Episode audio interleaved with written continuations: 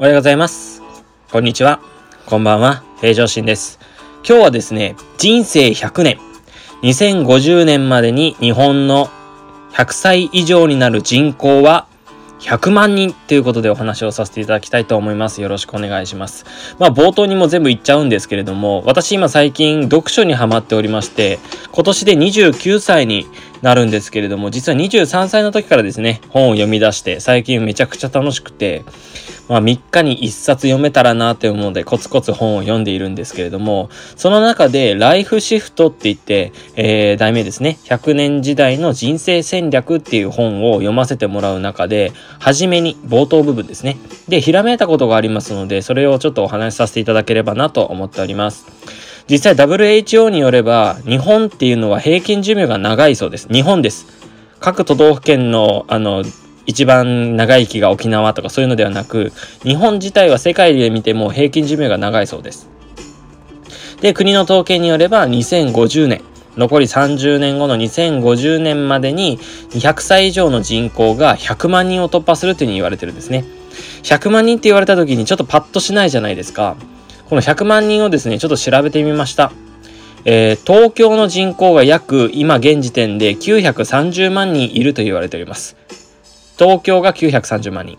で、仙台市、宮城県の仙台市が約100万人と言われてます。なので、2050年、残り30年で仙台市の人が全員100歳以上になる計算になるわけです。多いのか少ないのかはその人次第の感覚になるとは思うんですけども、私的にはやっぱ多くなるなというのは思ってます。で、その中で、え平均寿命と健康寿命というのが出てくるんですね。まあ、もう一回言葉の整理をしていきます。えー、平均寿命っていうのは生まれて、えー、お亡くなりになるまでの平均寿命。健康寿命っていうのは寝たきりになるまでの寿命なんですね。この2つの寿命がとても密接に関わってまして、私理学療法士の仕事をしながら、この平均寿命をも伸ばすのはもちろんそうなんですけれども、この健康寿命ですね。健康寿命を伸ばすためには、痛くなってくるでは遅くって、今整形外科で勤務してるからですね。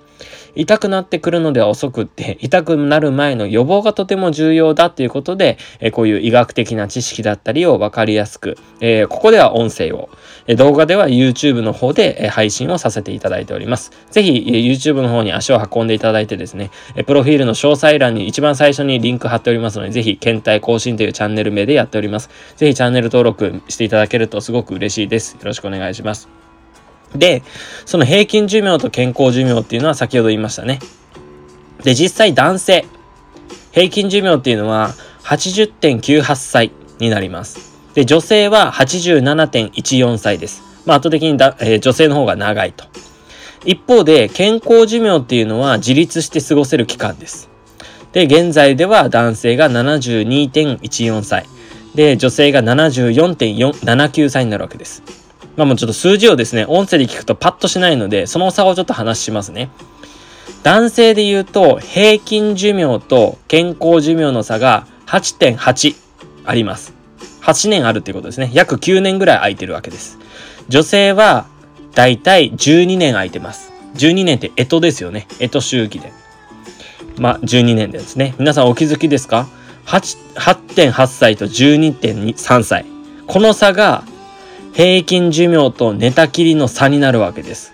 なので健康寿命っていうのは自立して過ごせる期間なので、寝たきりの期間がこの男性では平均で8歳、女性では12歳になるわけですね。だから12年間も寝たきりになってしまう可能性があるということなんです。